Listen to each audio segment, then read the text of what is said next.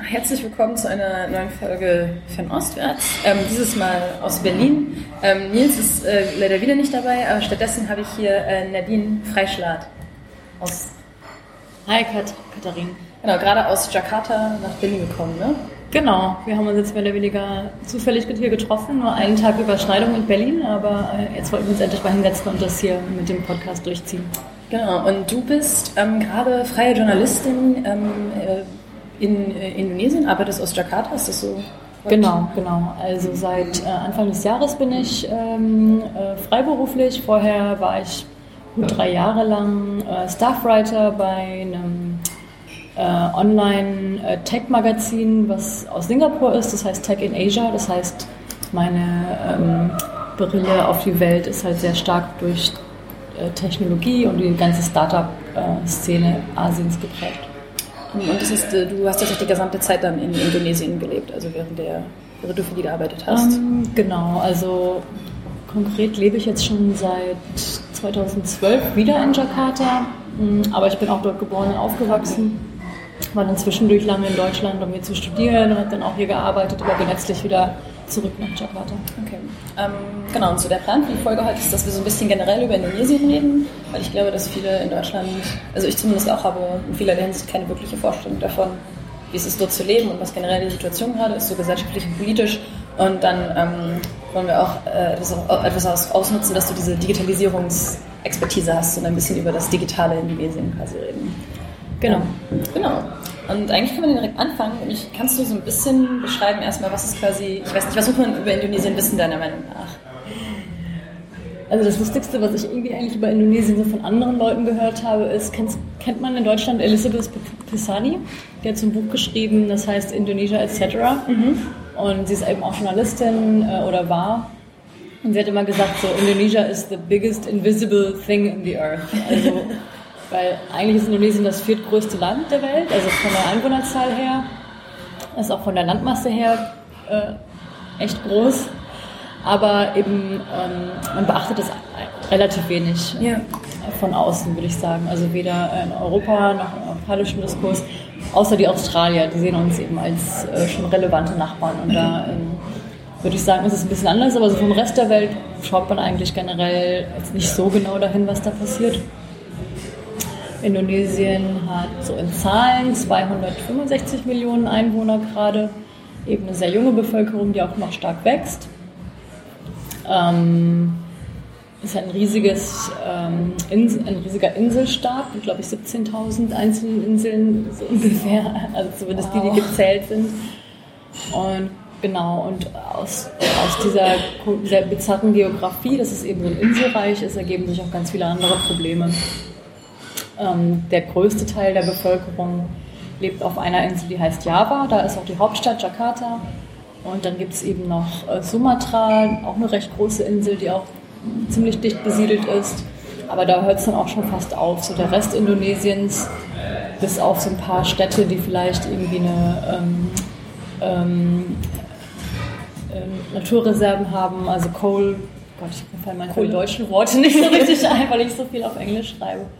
Also genau, Kohle, ähm, ähm, Kupfer, ja. das sind so Naturressourcen oder halt eben Palmöl wird auch sehr viel angebaut. Ähm, da haben sich dann herum auch so kleine Industriestädtchen gebildet, aber letztlich kann man sagen, so das ganze ähm, kulturelle ähm, Leben, ähm, das politische Leben, das spielt sich fast alles auf Java ab. Okay, krass. Ja. Und inwieweit ist diese Verstreutheit ähm, ein Problem auch für die Regierung? Weil, also, ich könnte mir verstehen, dass es gegebenenfalls dann schwierig ist, quasi wirklich das Land wirklich zu kontrollieren als, als Regierung irgendwie. Genau, da wird es dann eigentlich auch ganz interessant. Ähm, also nachdem, ich weiß nicht, das ist jetzt wahrscheinlich schon ein relativ großes Allgemeinwissen, aber ähm, 1998 wurde ja der ähm, damalige äh, Diktator Suharto äh, eben ist er abgetreten und wurde ähm, danach von einer ganzen Reihe von neuen Präsidenten ersetzt und im Zuge dieser Reformation, sagen wir da, gab es auch eine große Dezentralisierung. Das heißt, ähm, den äh, einzelnen Provinzen und Subdistrikten wurde, wurden halt viel mehr ähm, äh, Freiheiten zugesprochen, sich selbst zu bestimmen. Und seit dieser großen Dezentralisierung ist halt einerseits klar irgendwie mehr Demokratie, auch viel mehr aber eben auch viel mehr Komplikationen entstanden. Es gibt jetzt eben keine zentrale Regierung mehr, die mehr oder weniger diktiert, was zu laufen hat. Aber da, dafür haben sich auch neue Probleme aufgetan in den Provinzen. Es gibt halt viele, die sozusagen ihre neue Macht ausnutzen, um wiederum ihre korrupten Geschäfte dazu betreiben. Ja. Für, ähm, gerade so für die, für die Umwelt war es nicht, ist es nicht besonders gut. Ja. ja. Ähm, eine Sache, die man auch immer wieder hört, ist irgendwie, dass es irgendwie ethnische und religiöse Konflikte auch in Indonesien immer wieder gibt. Kannst du vielleicht da ein bisschen was zu sagen, wie man, also wie man sich die Bevölkerung so vorstellen muss von den verschiedenen Bevölkerungsgruppen hier? Mhm, also mm, es gibt eine relativ klare äh, Trennungslinie, dass also Java und Westindonesien obwohl so ganz klar stimmt das auch wiederum nicht. Der größte Teil der Bevölkerung ist muslimisch, der größte Teil der Bevölkerung lebt auf Java. Aber es gibt auch gerade im Osten Indonesiens und dann wieder auch in gewissen anderen Enklaven auch durchaus Christen. Ähm, es gibt in Bali eine Insel, die eigentlich komplett hinduistisch ist. Das heißt, es ist eigentlich unglaublich divers, kulturell, ethnisch und auch von der Religion her. Ähm, wobei so der in der Politik ähm, der Islam sehr dominant ist. Also wir haben schon eine, Stellung, eine Trennung von äh, Staat und ähm, Religion, aber ähm, ein Politiker könnte sich jetzt nicht öffentlich zum Beispiel gegen den Islam äußern. Mhm. Naja, zugegeben, es wäre in Deutschland auch schwierig. Ich glaube, wenn Politiker sich hier öffentlich gegen das Christentum äußern würde, dann würde ja. es auch nicht besonders gut ankommen. Also vielleicht ist das so ein bisschen vergleichbar, dass es so diesen, dass Islam einfach so der Unterton ist, der einfach immer so da ist? Oder einfach so der Status quo? Mm, ich glaube, es ist ein bisschen extremer, weil ähm, die Religion schon dazu genutzt wird, auch auf Stimmfang zu gehen, also sich besonders äh, an gewisse religiöse Gruppen so ein bisschen näher dran zu stellen. Ähm, das, das ist eine Methode von vielen Politikern, um sich beliebt zu machen oder auch andere zu diskreditieren, indem ja. man irgendwie denen anhängt, dass die äh, nicht religiös wären oder und so weiter. Okay, gut. Ähm, und wie, also wie funktioniert das dann auch im Alltag? Ist das so, äh, leben die Communities alle so relativ problemlos miteinander oder führt das zu Problemen, dass es so ein diverses Land eigentlich ist, in der, zumindest religiöser Hinsicht? Also ich würde sagen, die großen Konflikte zwischen Religionen hat man jetzt eigentlich nicht mehr. Es ist eher, ähm, eher ruhiger geworden. Es gab eine Zeit lang Auseinandersetzungen zum Beispiel in Aceh und, und auch in Sulawesi aber so diese, diese schlimmen, auch dann ähm, gewalttätigen Konflikte haben wir eigentlich in letzter Zeit nicht mehr. Es schwelt immer wieder so ein bisschen, aber ich würde eigentlich sagen, ähm, dass sich das in der Hinsicht gebessert hat in Indonesien. Ja. Da teile ich jetzt nicht die, die Weltuntergangsstimmung, die manchmal. Okay, also, was, was ist das für eine Weltuntergangsstimmung, die du erwähnst? Genau, also ich weiß nicht, ob man es jetzt hier in Deutschland speziell mitbekommen hat, aber ähm, es gab zum Beispiel diesen. Ähm, den Fall vom, ähm, wie sagt man denn da auf Deutsch, Gouverneur? Ja, ich glaube schon. Ist es dann auch ein Gouverneur? Ja. Genau, also Jakarta hat einen Gouverneur und keinen ähm, Bürgermeister. Der Gouverneur war, also es war, war eine relative Seltenheit, aber ähm, er hatte, also er ist, er ist Christ, er kommt aus einer Gegend, wo eben viele Christen sind und er ist chinesischer Abstammung. Mhm. Es gibt eben auch relativ viele chinesischstämmige Indonesier. Und er, das heißt, er stammte aus dieser Minderheit und hat es aber dann geschafft. Ähm, er war, äh, er kam als Vizegouverneur äh, mit nach da rein. Also er war damals ähm, Vizegouverneur von Joko Widodo, der jetzt ja der Präsident geworden ist. Und das heißt, als Joko Widodo oder Jokowi, wie wir ihn nennen, ein Präsident geworden ist, rutschte er sozusagen nach ins Gouverneursamt. Das heißt, er war eigentlich nicht gewählt. Und ähm, ziemlich viele hatten echt ein Problem damit, ihn jetzt als Gouverneur zu akzeptieren. Und er hat auch so ein paar Eigenschaften ähm, zu reden, ähm, sich vielleicht auch seine Interessen durchzusetzen, die so in der japanischen Kultur, die halt sehr ähm, ähm, unkonfrontativ ist ähm, und eben sehr so feinfühlig ist, kam, kam er einfach überhaupt nicht gut an. Und sehr viele Menschen so vor den Kopf gestoßen und dann gab es eben eine Szene, wo ihm nachgesagt wurde, dass er irgendwie den Koran beleidigt hätte. Und ähm, letztlich ja, wurde er dann, gab es noch, ähm, ja, also das ist krass deswegen. Okay. Also es ist relativ eskaliert. Ähm, es gab ein Video, was dann von ihm ähm, rumgereicht wurde, ähm, wo das, was er sagte, auch so ein bisschen editiert wurde, sodass ja. es noch extremer klang als das, was er wirklich gesagt hat. Aber es war im Endeffekt genug, um, um ihn wirklich an den Pranger zu stellen und er wurde dann für zwei Jahre, für zwei Jahre Haft verurteilt. Und genau, deswegen ja. ist er, also auf diese Art und Weise hat man schon relativ deutlich gezeigt, so ein, äh, ein Christ aus mit chinesischer Abstammung, das funktioniert eben nicht. Ja. Also das, das, so weit reicht die Toleranz dann doch nicht. Ja. Und genau, das ist, glaube ich, auch das Beispiel, was ich immer wieder, von dem ich immer wieder gelesen habe, gerade in der englischsprachigen Berichterstattung. Und da ist dann der Tenor so tendenziell, ähm, schaut hier, dieser Mensch, der nicht aus der richtigen, richtigen ethischen Gruppe kommt und der die falsche Religion hat, ja. der verliert quasi seinen Posten, seinen politischen Posten wegen dieser ja. Sachen. Und das ist das, was dann viel kritisiert wurde immer.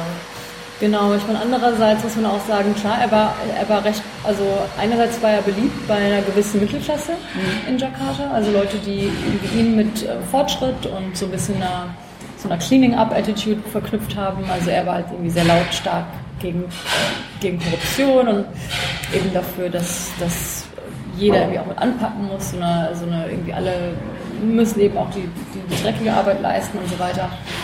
Also deswegen haben ihn eigentlich viele ähm, aus der Mittelklasse ganz gut gefunden. Aber es gab eben auch viele, die ihn abgelehnt haben, weil er, weil er zu radikal war oder zu, zu outspoken. Hat auch viele, ähm, ähm, ja, im Grunde genommen so Randgruppen in Jakarta. Es gibt halt jetzt richtige Slums eigentlich nicht, aber schon so Gegenden, wo es so halb illegale halb legale Settlements gibt und eine seiner großen Aktionen war, dass er die alle geräumt hat und okay in äh, neue Siedlungen ähm, ver, ähm, abgeschoben hat, kann man ja. so sagen. Also so am Stadtrand.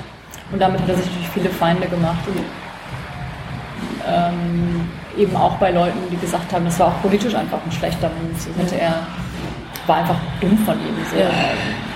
Ähm, dass, dass er so einen Move macht, und damit so ein Hass auch sich auch aufzieht dann. Ja, also es gibt genau. auch andere politische Gründe. Also es gibt eben auch Leute, die ihn einfach aus politischen Gründen kritisieren und jetzt nicht und sagen, es hat jetzt nichts damit zu tun, dass er Christ ist, sondern es war einfach auch schlecht, das zu machen und es ja. war irgendwie ein, äh, auch ein Konzept, was jetzt nicht unbedingt irgendwie nachhaltig positiv war. Ja, ne, kann ich verstehen. Ähm, und kannst du mir ganz kurz so einen Eindruck von der Parteienlandschaft irgendwie geben, die man in Indonesien so hat? Aber ja. Da weiß ich gar nichts drüber. Ja. also gibt es irgendwie große, wichtige, die großen ähm, wichtigen irgendwie, die uns da. Genau, also es gibt so die ähm, von den, also damals gab es unter dem Suharto gab es halt eben ein sehr, sehr kontrolliertes Parteiensystem. Es gab ja nicht nur drei wichtige Parteien zu dem Zeitpunkt. Zwei von denen bestehen auch heute noch. Das ist einmal Golkar, Golongan Karya und einmal die PDIP. Ähm, aber eben seit dieser Reformasi-Ära ist die Landschaft extrem aufgesplittet. Also wir haben ein, wirklich ein Vielparteiensystem, deswegen ist Indonesien auch im Vergleich gerade zu seinen Nachbarländern, die Demokratie kann man eigentlich sagen, ist sehr äh, lebendig und sehr, ähm, äh, ja, und sehr frei. Es gründen sich recht oft Parteien neu oder fügen sich zusammen und ähm, so den richtigen Überblick dazu behalten, wer jetzt was will und was für, welches, für welche Programme die einstehen, ist recht schwer. Mhm. Die, die beiden großen sind schon noch so die Tonangebenden. Dann gibt es eine Reihe von ähm, äh, muslimisch geprägten Parteien, die sich dann teilweise auch zusammentun. Ähm, so ist, würde ich sagen, die Landschaft. Okay. Ja. Das heißt aber auch, also dass ich, ich wollte auch noch mal kurz nachhaken, weil mhm. ähm, du sagst ja, Indonesien ist extrem demokratisch, das klingt nach einer sehr lebendigen Demokratie. Ähm, ich glaube, so, wenn Leute jetzt in Indonesien denken, denken sie nicht unbedingt irgendwie an ein demokratisches Land, glaube ich. Das heißt, es ist auch Pressefreiheit und so ist alles ziemlich ähm, es ist problemlos, oder? Ähm, nicht problemlos, aber ich würde sagen, ich muss alles so ein bisschen relativieren im Moment, weil wenn man sich jetzt anschaut, so in, was in den Philippinen, was in Thailand, was in Kambodscha, was in Myanmar ja. abgeht, ja, da steht Indonesien wirklich, wirklich fein da eigentlich. Man, mhm. man kann in der Presse, ähm, kann es durchaus auch sehr kritisch sein. Ähm, Social Media, also Leute machen halt sich permanent lustig über ihre Politiker und ähm, ich finde, das ist schon eigentlich bemerkenswert, wie, wie frei es dann doch ist. Ja, also ich glaube, da muss man vielleicht kontextmäßig dazu sagen, ja. zum Beispiel in den Philippinen ist halt gerade äh, der Präsident Duterte macht immer wieder Druck auf Medien, die kritisieren. In Myanmar sind gerade zwei Reuters-Reporter immer noch vor Gericht, wenn ich das richtig, wenn ich das richtig im Kopf habe, ähm, weil sie quasi ihren Job gemacht haben. Und in Kambodscha sind jetzt diverse Zeitungen und Radiosender geschlossen worden, genau. die alle kritisch waren. Irgendwie. Genau, genau Genau, das haben wir in Indonesien nicht. Also jetzt in letzter Zeit sind meines Wissens keine Zeitungen aus solchen Gründen geschlossen worden. Ähm, ähm, es gibt ein, also vielleicht eine, so im Presseindex steht Indonesien jetzt nicht ganz weit oben. Es gibt einige Tabuthemen, unter anderem so die Freiheitsbewegung in Papua beispielsweise. Da wird einfach nicht drüber geredet. Okay. Da ist es auch ähm, für ausländische Journalisten oft nicht, also offiziell ist es möglich, aber inoffiziell wird es eigentlich nicht möglich gemacht, dass man da hinreist, um dort zu berichten. Das heißt, es ist dann ein Teil von Indonesien, der genau, also genau, ähm, da schwelt praktisch schon ganz lange so ein Konflikt zwischen Leuten, die entweder mehr Autonomie wollen für diese Region oder eben komplett Unabhängigkeit für diese Region wollen. Ähm, dann können wir ja eigentlich, weil du auch schon so ein bisschen das erwähnt hattest, so mit mhm. Leute, äh, Politik in sozialen Medien, dann können wir eigentlich ein bisschen dazu übergehen. Ja. Ähm, das würde mich auch interessieren, also wie, ähm, was ist quasi die, die, der Digitalisierungsstand irgendwie Indonesien? Wie muss ja. man sich das vorstellen? Ähm, also ich sag mal von der, ähm, von der Landschaft der ähm, Internetnutzung her, ist es so wie in, in China beispielsweise auch, also sehr stark durch, durch mobile Internets geprägt. Ja. Ähm, das heißt, ja, die Leute lernen das Internet durch ihr Telefon kennen, haben eigentlich größtenteils keinen Zugang zu einem Desktop-Computer. Ähm, und nutzen, also von der ähm, Social-Media-Landschaft her ist es eigentlich ähnlich wie ähm, in westlichen Ländern auch. Also wir nutzen dort hauptsächlich Facebook, ähm, WhatsApp, Instagram sind sehr groß. Eine Zeit lang gab es so ein bisschen als Anomalie, dass BBM Messenger noch sehr, sehr populär war in Indonesien, genau. Aber das ist langsam, findet das auch so sein Ende. Ähm, ansonsten ist Line auch recht groß. Das ist ja die japanische, ist ein japanischer, japanischer Messenger.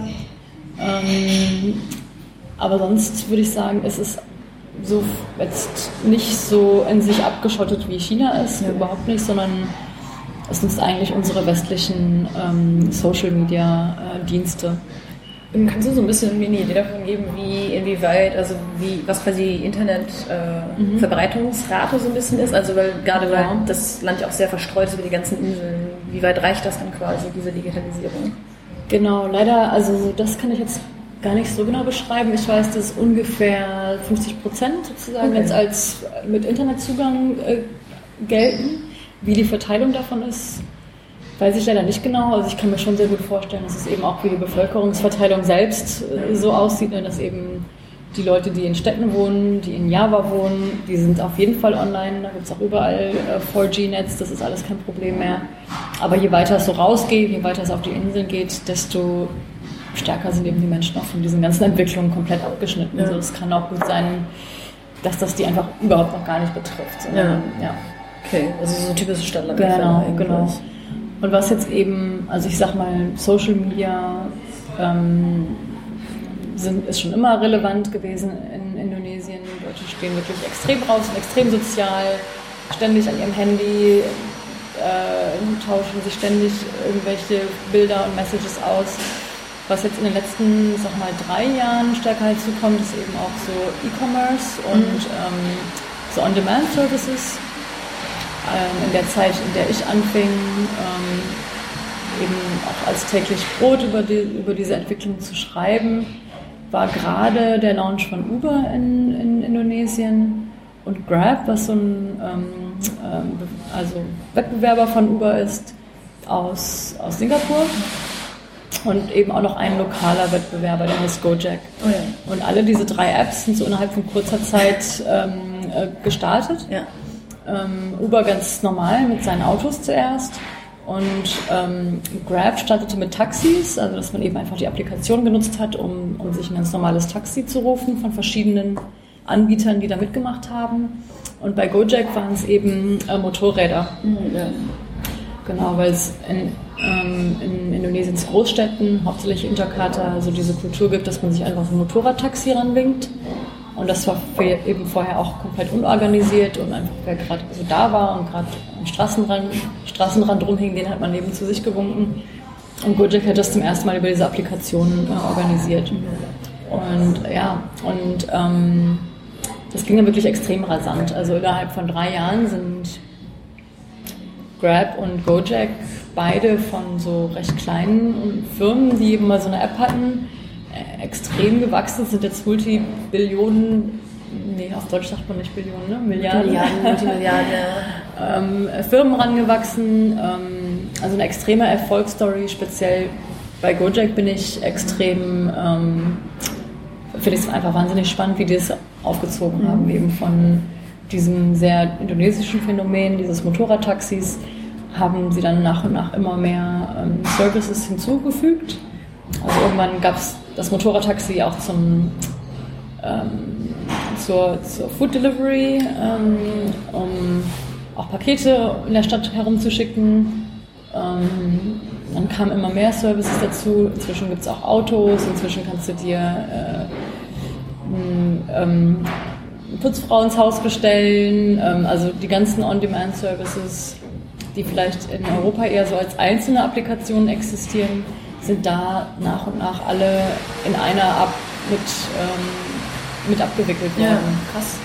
Und äh, gerade Grab auch ist ja auch ähm, in Südostasien generell relativ groß. Es gab neulich irgendwie, ich glaube, die übernehmen jetzt Uber-Teils in Südostasien oder ist das? Genau, also Grab im Gegenteil zu Gojek. Gojek ist bislang wirklich nur in Indonesien unterwegs. Okay, auch darüber hinaus gar nicht? Oder? Noch nicht. Ich denke mal, dass sie das jetzt, äh, auch machen müssen, einfach weil der Druck immer größer wird. Ja. Grab von, war von vornherein, also Grab kommt eigentlich ursprünglich aus Malaysia, aber hat dann sein Headquarter nach Singapur verlegt und die waren von Anfang an aus, auf ganz Südostasien aus. Ja. Ähm, und haben deswegen einen gewissen Vorteil gegenüber Gojek, was jetzt die regionale Ausbreitung betrifft.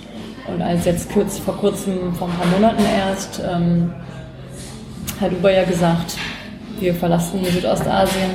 Dieser Schauplatz ist jetzt gerade zu kompetitiv, wir haben unsere eigenen Probleme. Ja. Ähm, da gab es einen Deal mit Grab, genau. Das heißt, die ähm, äh, Teil der, der Uber-Fahrer sind jetzt mit ins Grab-Netzwerk eingetreten. Ja. Genau. Was jetzt so den Druck auf Gojek zu Hause auf jeden Fall ein bisschen erhöht. Ähm, und wahrscheinlich sie jetzt auch dazu bringen wird, dass sie sich auch in ganz Südostasien versuchen, Fuß zu fassen. Ja. Aber das wird schwierig, oder? Gerade weil Grab schon einfach das seit Jahren schon hat, diesen Markt und schon so. Ja, das stimmt. Halt darin stimmt. Halt. Ja, das ist eine gute Frage. Ich weiß gar nicht, wie ähm, stark Grab jetzt zum Beispiel in jetzt Thailand oder Vietnam genutzt wird. Mm. Ich weiß es nicht genau. Ich glaube, das, wird für, glaub, das wird für alle nochmal interessant. Also ich glaube, Gojek hat schon auch recht viel gelernt. Ich glaube, dass die inzwischen ein super Team haben, dass die den Vorteil haben, dass sie in diesen Sachen Food Delivery und eben andere Services viel weiter sind als Grab, weil Grab hat sich ziemlich stark auf den Transportbereich fokussiert. Und ähm, Gojek hat von Anfang an eben gesagt, so nee, wir machen diese ganze On-Demand-Geschichte mit allen möglichen Services. Und uns geht es darum, ne, die sozusagen pa Partner, ähm, die die App nutzen, so zu Dienstleistern zu machen, dass sie praktisch jeden Botengang ja. für dich erledigen. Und inwieweit ist dann, also die erste Frage, die mir dann in den Kopf kommt, das erinnert mich so ein bisschen an WeChat in China. Genau. Das hat irgendwie so diese ja. zentrale App für alles wird so zunehmend.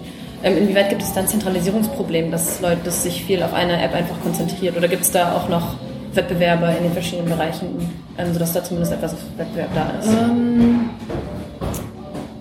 nee, im Grunde genommen Wettbewerb ist jetzt ich glaube, wenn du jetzt Startup fragst, Startups fragst, die, die gerade erst anfangen und jetzt die Idee haben, ich mache einen Laundry Service oder so, ne? dass es einfach echt immer schwieriger wird, weil ähm, Gojek hat sich sehr stark durchgesetzt. Ich meine, alle Achtung, irgendwie in drei Jahren haben, haben die es geschafft, praktisch auf, ja, so fast so weit verbreitet zu sein, dass es mehr oder weniger jeder Indonesier auf seinem Phone hat. Ähm, und da kommt man jetzt eigentlich schon fast kaum mehr drum herum. Also die haben schon in gewisser Weise so ein kleines Monopol sich aufgebaut. Und das jetzt, glaube ich, wenn man irgendeinen Service neu startet, wahrscheinlich das mit dem Blick darauf macht, es vielleicht irgendwann bei Gojek unterzubringen. Hm, okay. Und ähm, äh, ich fand das auch ganz witzig, weil als äh, Grab quasi die Uber-Services in Südostasien übernommen hat, meinten irgendwie so, gab es in Engl englischsprachigen Medien so dieses, so, das ist, das ist dieses, das, hier ist ein Süd südostasiatisches Unternehmen, von dem ihr noch nie gehört habt, das kauft jetzt Uber in Südostasien. Ja. Und nachdem ich halt in Myanmar, ist Grab halt auch relativ weit ja. verbreitet, nachdem ich in Myanmar gewesen war, dachte ich so, ach, das ist sehr witzig, dass sie Grab als dieses kleine Unternehmen bezeichnen. Ja. Irgendwie. Ach so, wer bezeichnet das so? Ich glaube, ich weiß gar nicht mehr. Ich, ich glaube, es eine Reuters-Hotline äh, Reuters ja. war oder so. Ich muss ah, mal schauen. Okay, okay. Also es war halt so ein Erklärtext irgendwie so für, ja. den, für den Westen, ja. aber es war halt so ein bisschen so dieser Service, von dem man auf jeden Fall schon mal gehört hat, weil man irgendwie in Südostasien ja. unterwegs war, wird als dieses komplett unbekannte Unternehmen irgendwie dargestellt. Das war ja, ja, ein bisschen merkwürdig. Ähm, eine Sache, die mich auch interessiert ist, wie hast du das Gefühl, wie quasi Innovation irgendwie angenommen wird in Indonesien? Weil gerade wenn das alles so schnell ging, das klingt, als ob Leute irgendwie sehr enthusiastisch wären, was das alles angeht. Gerade diese Ride-Sharing-Services hatten ja auch in Europa immer wieder Hürden, so besonders Regulierungshürden zu überwinden. Ähm, aber das klingt, als ob das in Indonesien alles ziemlich angenommen wurde. Ja, das stimmt. Also, ähm, also gemischt. Einerseits so, ähm, also von der Regierung her ist es ist irgendwie so zwiespältig. Ne? Also einerseits ist es relativ klar, dass ähm, der Präsident selbst sagt immer wieder Digitalisierung, da liegt unsere Zukunft, das müssen wir machen. Da, das, da, dadurch schaffen wir irgendwie einen, einen, quasi einen, einen Quantensprung auch irgendwie in, in, in, unserer ökonomischen Entwicklung, wenn wir es eben schaffen, diese digitale äh, Infrastruktur auch aufzu, vorzubereiten und irgendwie digitale Payment-Systeme, irgendwie die sozusagen Umstellung auf, auf weniger Cash ist ein großes Thema. Ähm, das heißt, es gibt einen ganz starken politischen Willen. Ähm, deswegen ähm, haben auch Firmen wie jetzt auch damals Uber und generell Ridesharing ziemlich viele Freiheiten und sind von der Regulierung jetzt nicht extrem betroffen, obwohl es immer mal wieder solche Sachen gibt. Das heißt, einzelne Ministerien, zum Beispiel das äh, Transportministerium, ist jetzt nicht so erfreut darüber, dass diesen Firmen so viele Freiheiten gelassen werden.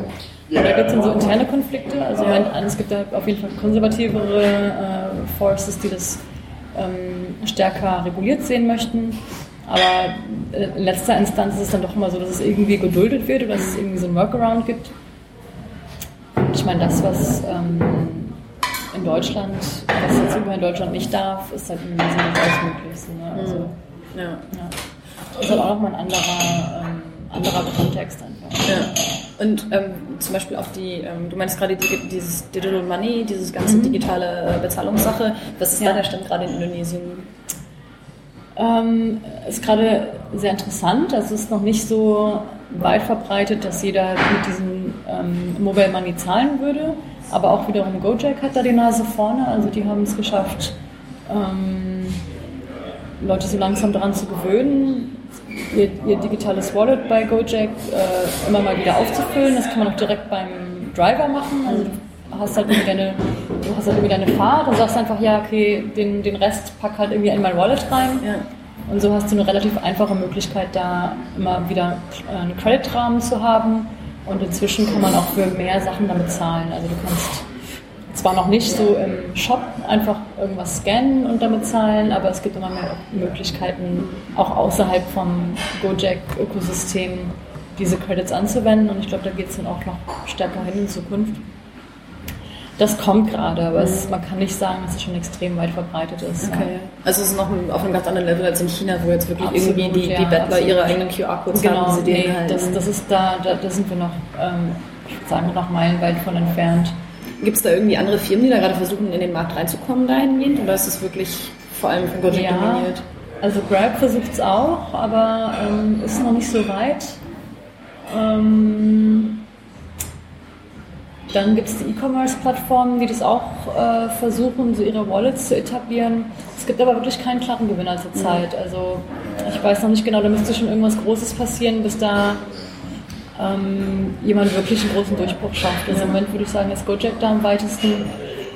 Es gibt auch von den Banken immer wieder einen Versuch, das dann eben offiziell zu machen von den Banken.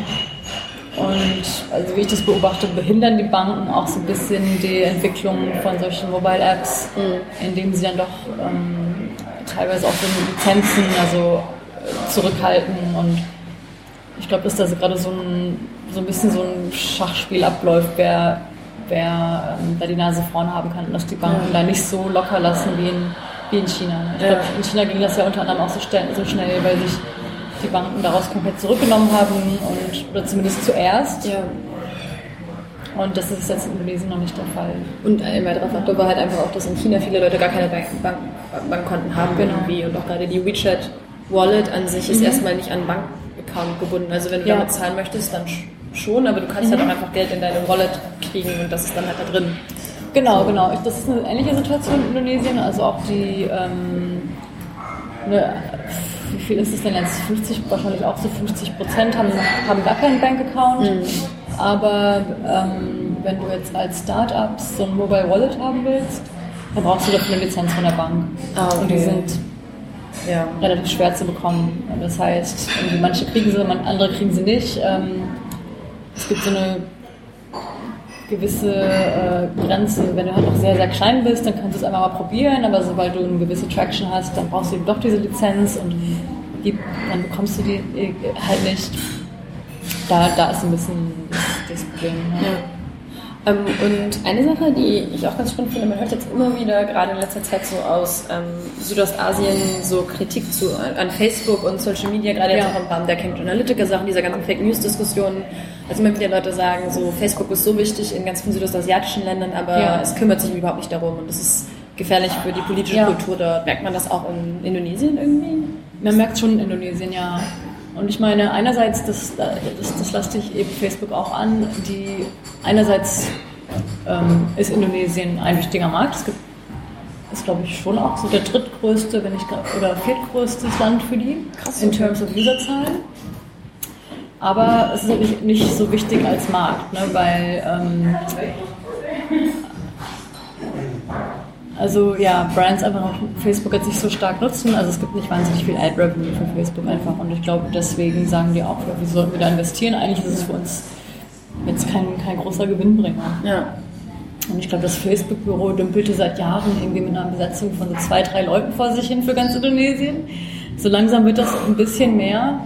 Ähm, die haben jetzt schon auch sehr viel Druck bekommen ähm, bei der, also äh, schneller und besser auf so Reports einzugehen und also was dann so Hate Speech angeht. Was? Hate Speech angeht, genau, auch, also teilweise richtig schlimme Sachen, die ich da auch mitbekommen habe. Also mit, mit Doxing, dass halt Frauen von irgendwelchen islamistischen Gruppen so durchs Netz gejagt werden und irgendwie auch schon so aus sich heraus tausende von Freunden so bei der, beim Reporten geholfen haben, wo dann einfach tagelang nichts passiert ist und Facebook auch nicht reagiert und da fragt man sich dann schon manchmal, wieso da so wenig ähm, äh, Support gegeben wird, ja. bei, schon so ernsten Themen.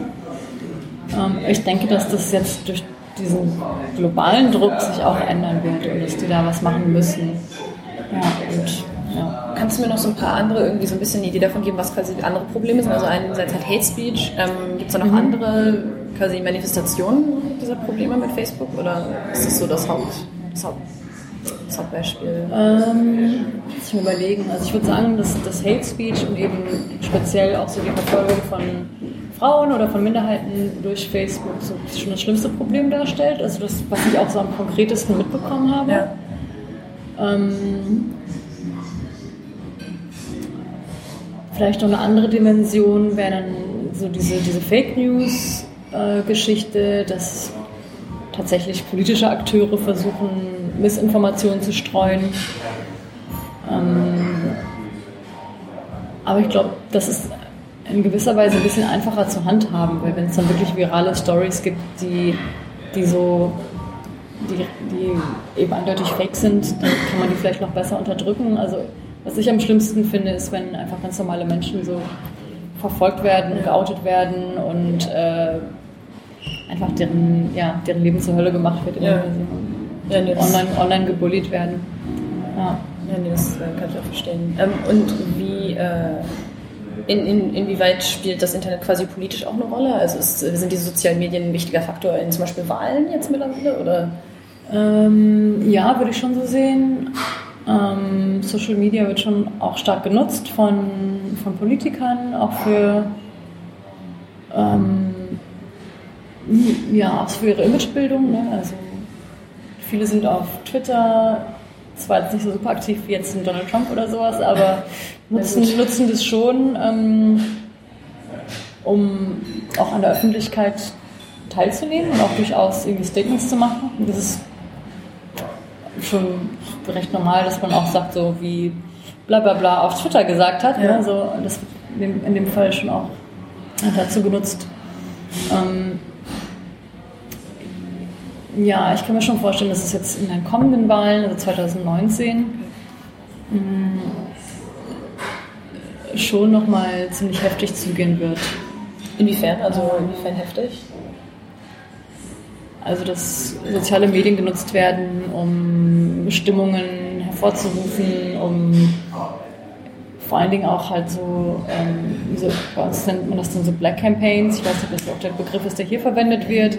Aber das also Schmierkampagnen? Ja, Schmierkampagnen, dass man eben versucht, gewisse ähm, Politiker zu diskreditieren, indem man denen einfach irgendwelche Sachen anhängt, irgendwelche Skandälchen anhängt, ja. irgendwelche Unwahrheiten verbreitet. Und sowas kann dann schon jemandem sehr schaden. Ja.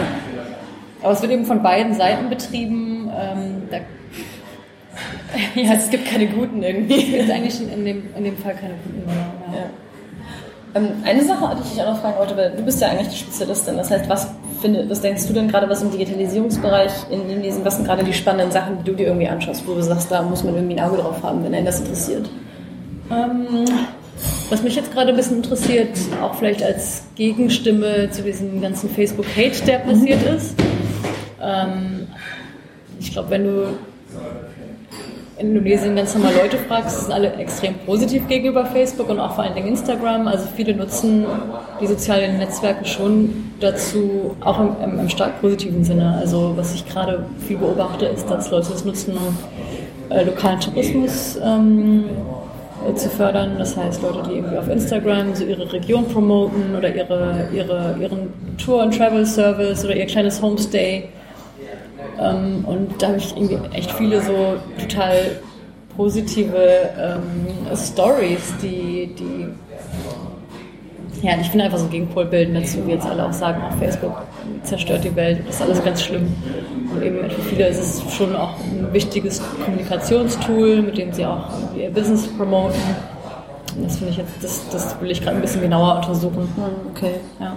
Ähm, und so äh, aber was irgendwie quasi Neuerungen angeht, die irgendwie mhm. aus Indonesien kommen, so was Innovationen angeht, hast du da irgendwie was, was Spannendes, wo du meinst, okay, das wird jetzt irgendwie in Südostasien nochmal groß werden, über Gojek hinaus? Oder? Ähm, hm. Nee, habe ich jetzt in letzter Zeit eigentlich nicht mehr so irgendwas komplett Neues beobachtet. Mhm. Ja, ich denke mal, dass jetzt die Sachen, die angestoßen worden sind, von so einer kompletten äh, Neuerscheinungen jetzt einfach eher so zum Alltag werden und ja. dass die Leute sich daran gewöhnen. Und das macht ja nochmal, glaube ich, neue Innovation möglich, wenn auf einmal so Sachen, die vorher so, oh, jetzt machen wir das auch, einfach so komplett zum Alltag gehören. Und ähm, gerade wenn sich auch dieses Mobile Money stärker verbreitet und Payments auch einfach komplett normal werden. Ich glaube, dann öffnet sich nochmal so eine neue Welle an Innovation. Ich glaube, gerade geht es eher darum, so diese ganzen Habits zu etablieren. Hm, okay, ja. Und inwieweit wird zum Beispiel darum, inwieweit gibt es so quasi Kritik gegenüber diesen Entwicklungen? Also inwieweit gibt es Digitalisierungskritik? Das hat man ja in Deutschland immer so, dass immer gerne darüber geredet wird, dass irgendwie alle starren auf ihre Handys und wir reden nicht mehr miteinander und wir reden, lesen nicht mehr gut die ja, alten genau. Zeitungen und so. Die guten alten Zeiten. Ähm, gibt es viel, viel weniger als hier. Also liegt vielleicht auch daran, dass, die Bevölkerungs, äh, dass der Bevölkerungsdurchschnitt doch einfach viel jünger ist. Aber ich würde sagen, größtenteils sind Leute der Digitalisierung eher sehr positiv eingestellt. Ähm, es beschwert sich auch niemand darüber, wenn du praktisch ähm, am Esstisch beim Reden noch auf deinem Handy rumspielst. Das ist völlig akzeptabel. Und es gibt eine kleine, aber wirklich sehr kleine Minderheit an Leuten, die sich hier zusammentun, auch eben Datenschutzthemen besprechen. Ähm, ein bisschen internetkritischer sind. Aber ich würde sagen, das ist die Minderheit. Die meisten ähm, ja, gehen da einfach relativ äh, unbefangen dran und haben jetzt auch keine, keine, keine große ähm, Hemmschwelle, so was, was, das, was Datenschutz betrifft oder so. Das ist, glaube ich, irgendwie einfach noch nicht so ein richtiges Thema. Mm, okay. Ja. Ähm, das heißt, so was irgendwie quasi so Netzaktivismus und netzpolitischer Aktivismus angeht, ist quasi nicht so groß. Ähm, beziehungsweise es, gibt, es, gibt, es gibt schon. Das, das Thema, was dort die meisten bewegt, ist dann noch das Thema Zensur. Ne, ich habe zwar vorhin gesagt, irgendwie das Internet ist super frei und so, aber es gibt schon ein paar Tabuthemen. Das ein, also Pornografie zum Beispiel. Okay. Ähm, also Pornografie im Netz darf halt nicht. Also komplett illegal. Genau, Okay. ja. Genau, das macht nochmal ein ganz neues Fass auf, aber sozusagen Pornografie ähm, auch einfach nur zu besitzen und zu verbreiten ist illegal. Und ähm, dadurch, dass das, dass Pornografie relativ weit definiert ist, Ja.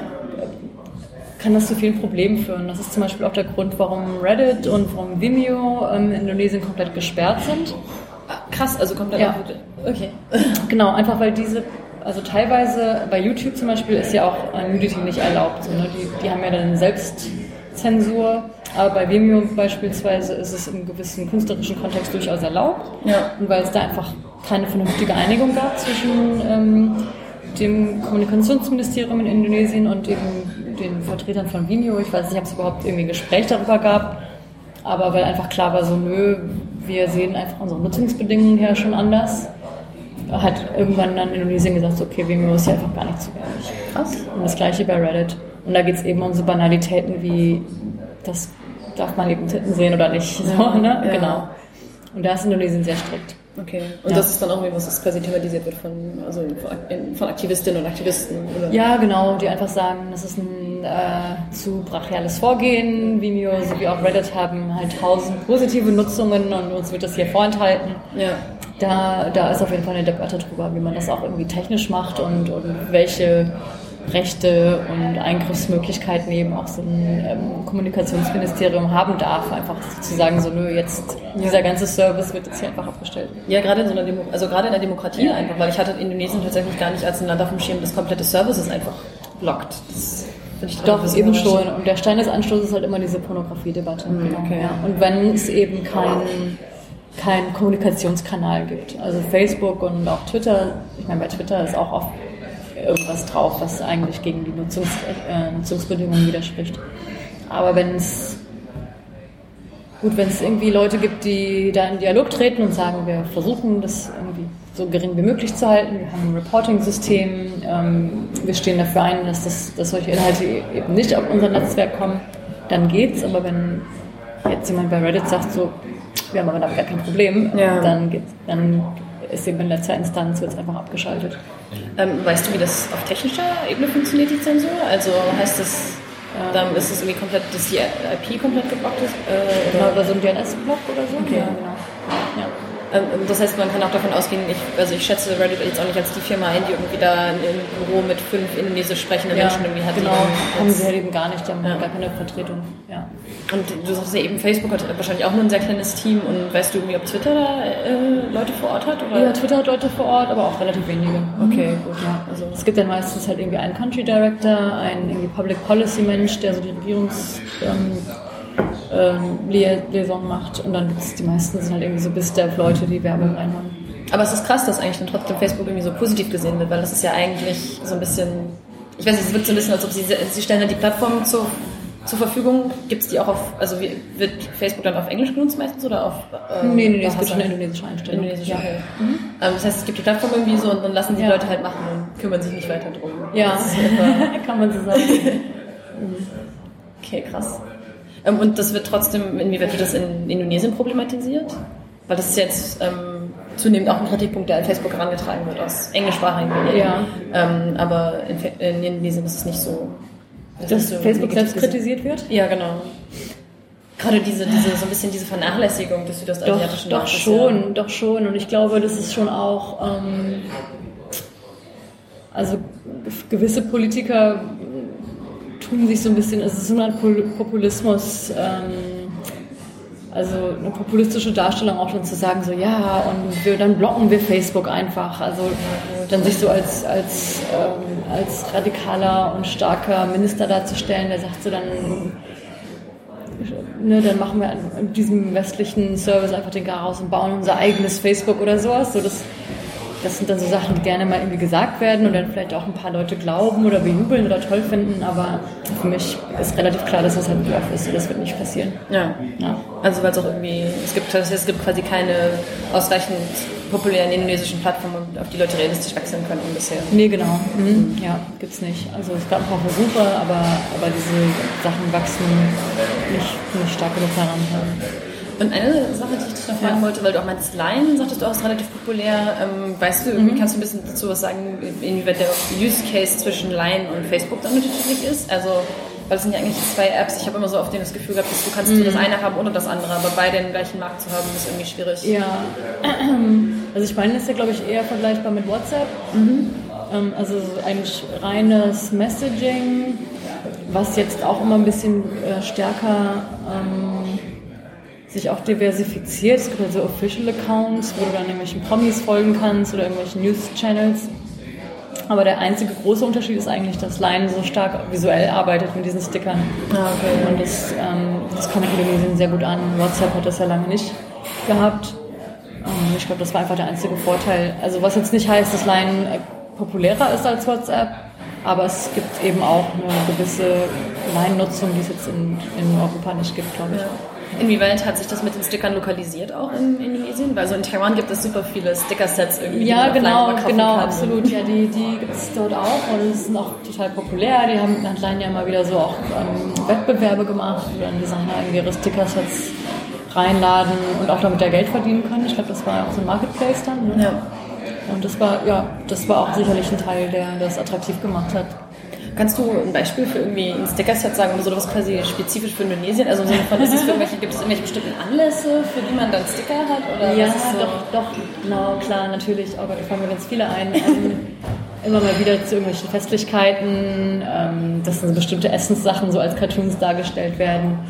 Oder eben auch ganz populär sind halt dann so Popstars, die dann, weiß nicht, der Kopf vom Popstar, also als Karikatur und solche Geschichten. Ja. Das dann immer schon, es passt sich halt immer den aktuellen ähm, äh, Stories, zu den aktuellen News Stories an oder der Saison. Und Indonesier lieben es eben, so, so Memes zu verbreiten. Okay. Ja, Also auch irgendwie lebendige Meme-Kultur. absolut, ja. Meinst du, du kannst vielleicht ein paar davon mit uns teilen, so welche, die auch visuell verständlich sind, oder sind die, versteht man die alle ohne Kontext nicht? Oh,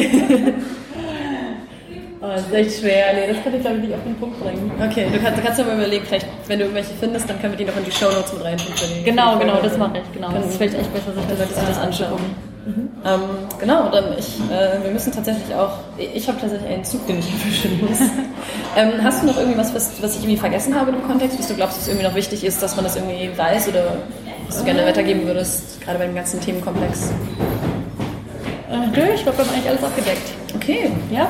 cool. Dann äh, vielen Dank, dass du dir Zeit genommen hast. Bitteschön. Ähm, und äh, genau, dann wir packen deine, ähm, hast, hast du irgendwie eine Website oder so, die wir dann auch verlinken können? Dann können wir sich anschauen, was du so schreibst. Genau, vielleicht einfach ähm, bei ähm, texast.de, so wie mein Twitter-Handle auch, texas, t doppel e, äh, d.de. Genau, und das gleiche ist noch dein Twitter-Handle, das verlinken wir dann auch alles. Und äh, ja, super. Dann noch vielen Dank und noch einen schönen Tag. Wir auch.